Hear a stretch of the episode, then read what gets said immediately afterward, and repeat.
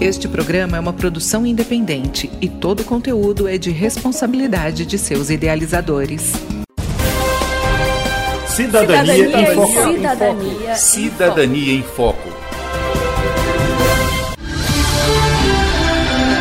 A partir de agora você acompanha o programa Cidadania em Foco, jornalismo, informação e cidadania no seu rádio, uma produção do Ministério Público do Tocantins em parceria com a rádio UFT-FM. Já imaginou de onde vem a luz de um cego?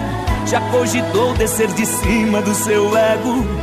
Tem tanta gente por aí na exclusão e ainda sorri. No Brasil, temos um conjunto de leis pensadas para proteger as pessoas com deficiência e garantir que elas vivam de forma independente, produtiva e integradas à sociedade. A principal luta destas pessoas é para conseguir ter acesso àquilo que já é garantido por lei.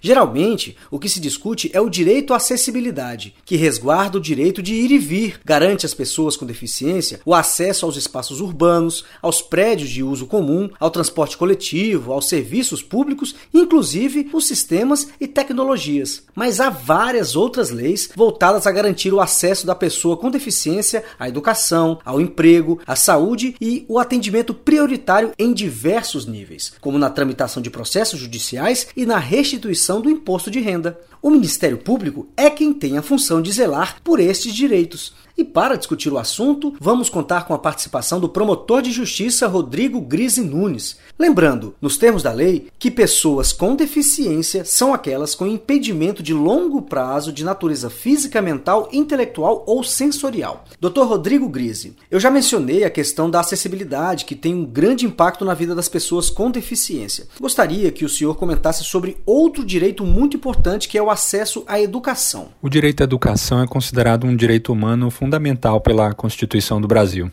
A Constituição estabelece a garantia de atendimento educacional especializado a pessoas com deficiências, preferencialmente na rede regular de ensino. Daí se vê que a educação, para ser considerada inclusiva, como manda a lei, deve apoiar e acolher a diversidade entre os alunos, evitando-se exclusões discriminatórias, de modo a contribuir para o pleno desenvolvimento do potencial humano e do senso de dignidade e autoestima de todos sem distinções. Nesse sentido, o Estatuto da Pessoa com Deficiência, que é a Lei 13.146 de 2015, em seu artigo 27, dispõe que a educação constitui direito da pessoa com deficiência, assegurados sistema educacional inclusivo em todos os níveis e aprendizado ao longo de toda a vida, de forma a alcançar o máximo desenvolvimento possível de seus talentos e habilidades físicas, sensoriais, intelectuais e sociais segundo suas características, interesses e necessidades de aprendizagem. A Convenção Internacional sobre os Direitos das Pessoas com Deficiência, por sua vez, determina em seu artigo 24 que os Estados partes reconhecem o direito das pessoas com deficiência à educação. Para efetivar esse direito sem discriminação e com base na igualdade de oportunidades, os Estados partes assegurarão um sistema educacional inclusivo em todos os níveis, bem como o aprendizado ao longo de toda a vida, de modo a abranger a educação infantil, ensino fundamental, ensino médio, ensino superior, inclusive o ensino profissional também.